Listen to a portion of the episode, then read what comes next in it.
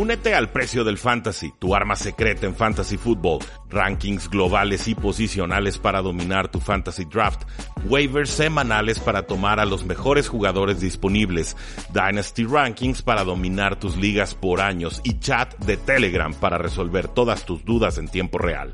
Visita stam.store diagonal precio NFL o da clic al link en este episodio para suscribirte.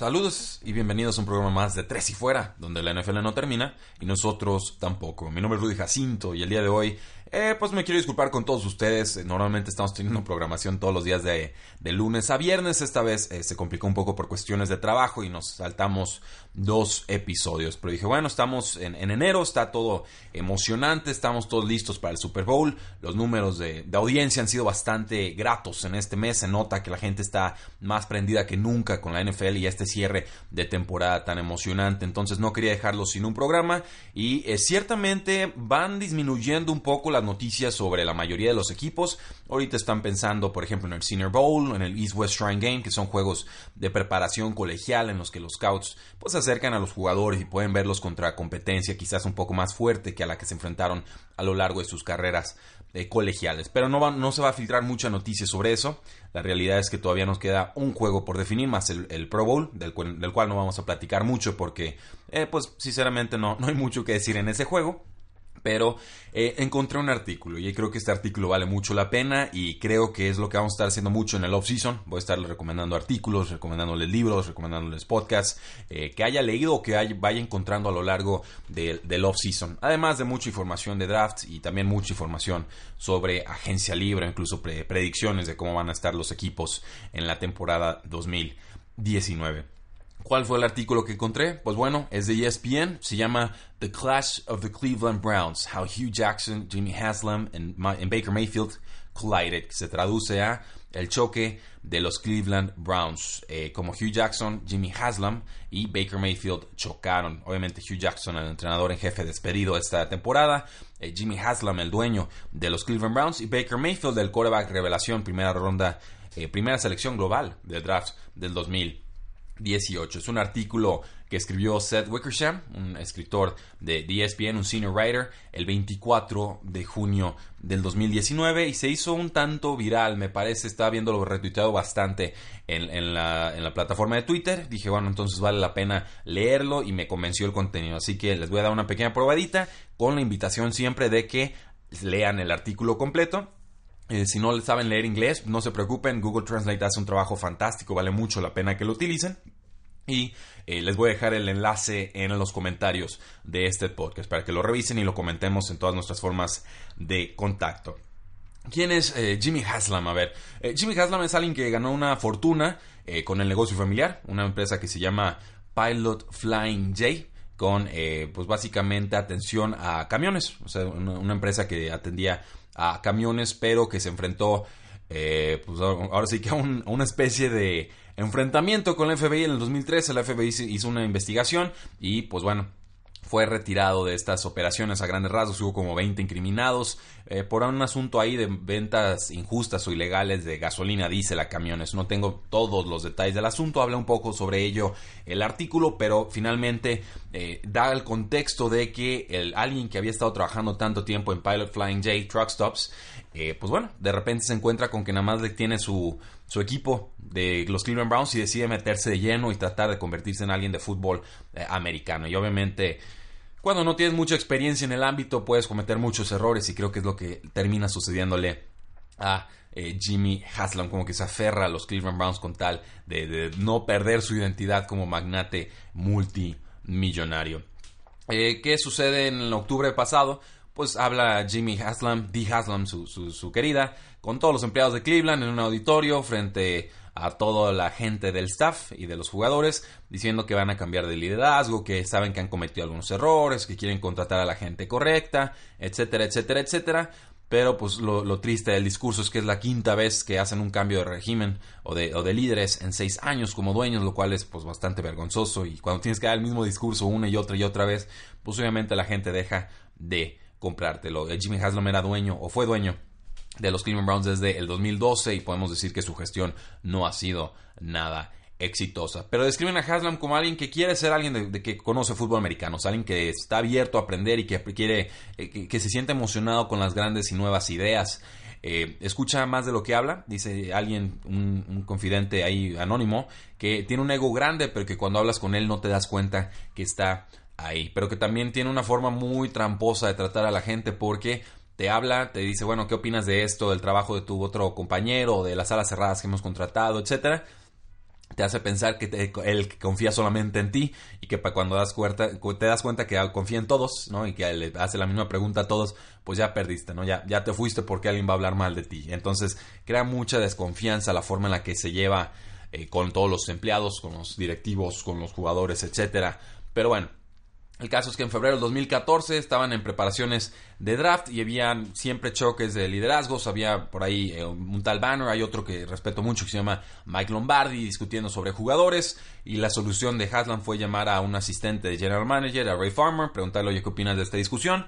No le dice mucho, simplemente es, le dice que es normal de Farmer al, dueño que haya discusiones sobre jugadores eh, tan fuertes en el momento de estar haciendo su, big board o su tabla para el draft. Lo reconoce esto. Eh, Jimmy Haslam, pero después se entera que lo había citado para ver cómo reaccionaría en esas situaciones porque al poco tiempo despide a, Banner y también despide a Lombardi y Farmers, quien entonces se convierte en general manager. El problema, pues bueno, que eh, tiene que conformarse o que tiene que eh, acceder a lo que quieren otras personas y no lo que él había decidido en su draft del año, creo que fue el 2014. Primero, bueno, su gestión pues baja de la posición número 4 a la número 9 eh, para sumar picks de draft, sube a la número 8 para tomar al, jugador preferido por el coach Mike Petten, el head coach, el cornerback de Oklahoma State, Justin Gilbert, que fue un rotundo y absoluto fracaso.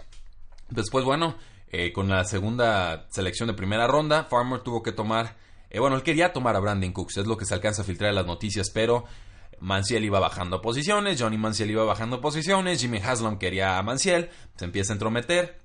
Los que sabían de fútbol americano, los que les pagaban por saber de fútbol americano, decían espérense, espérense, tomen a Bridgewater en la segunda ronda, pero según esto que el equipo eh, empezó a pensar mal de, Bridgewater, que causó una mala impresión en una entrevista en durante una cena y entrenamientos con el equipo, eh, y, algo realmente patético, eh, que, que, al dueño le cayó mal, Bridgewater le causó una mala impresión por la forma en la que saludaba. Así, o sea, el, saludarlo de mano, algo no le gustó y dijo, no, no lo podemos seleccionar. Imagínense el, calibre de escauteo que tenían los Cleveland Browns en estos momentos. Entonces, Johnny Manciel le escribió al coach de quarterbacks Dowell eh, durante el draft, pidiéndole, rogándole al equipo que lo seleccionara. Le mandó eh, malamente ese texto Loggins a, Jimmy Haslam, porque todos pueden hablar directo con el dueño, no tengo eh, idea de por qué. Y pues bueno, finalmente deciden tomar a, Johnny Manciel, uno de los grandes fracasos de primera ronda en la última década, por lo menos. Y pues bueno, así es como los Cleveland Browns desperdiciaron dos primeras rondas y como eh, Farmer no pudo eh, ejecutar la visión que tenía en ese primer draft. Tuvo que acceder a, peticiones de otras personas y eh, los resultados ahí están. Una, franquicia disfuncional que toma decisiones de forma disfuncional tiene resultados disfuncionales. No puede ser de otra manera. Un año más tarde, con récord de 7 y 9, pues Haslam anunciaba a todo el staff de fútbol americano que pues seguían con Farmer. Eh, según bueno, Haslam decía el dueño, aquí iba a mantenerse con el general manager Farmer y con el head coach Petten, pero que ahora iba a involucrar al estratega y asesor general Sashi Brown para estar más involucrado con las operaciones de fútbol americano. Y ahí Farmer dice, a ver, cuando esto reviente, si sale mal, nos van a correr a Farmer, a mí, Farmer y, al coach Petten. O sea, sí metan a toda la gente que quiera, pero los dos responsables finales vamos a ser el general manager y el head coach. Se lo dijo al, al equipo, se lo dijo al dueño y el dueño le respondió, eso no es cierto, vamos a hacer esto juntos. Acto seguido dejaron de hacer esto juntos. Y tanto Petting como eh, Farmer fue despedido y Haslam no cumplió con su palabra. Y Haslam se entrevistó con, con De Podesta, con este eh, experto de beisbolista de, métricas avanzadas que revolucionó el deporte, en esto es hacia el 2015 y finalmente integran como una especie de grupo all-star de analíticos, nerds, eh, chidos que vienen a reinventar el fútbol americano y que por fin habían logrado convencer a un dueño de que implementara las estrategias que ellos defendían y que, que defendían además con matemática bastante sólida. Pero bueno, el problema es que le dice Sashi Brown a, Haslam, al dueño, no me des este trabajo si lo vas a explotar o reventar. No necesito hacer esto, diciéndole, si vamos a hacer esto, va a ser hasta el final y te vas a aguantar a todo el proceso porque va a doler. Le dijeron, en los próximos dos años ni siquiera te presentes al estadio porque al equipo le va a ir muy mal. necesitamos que nos vaya muy mal para acumular picks de draft.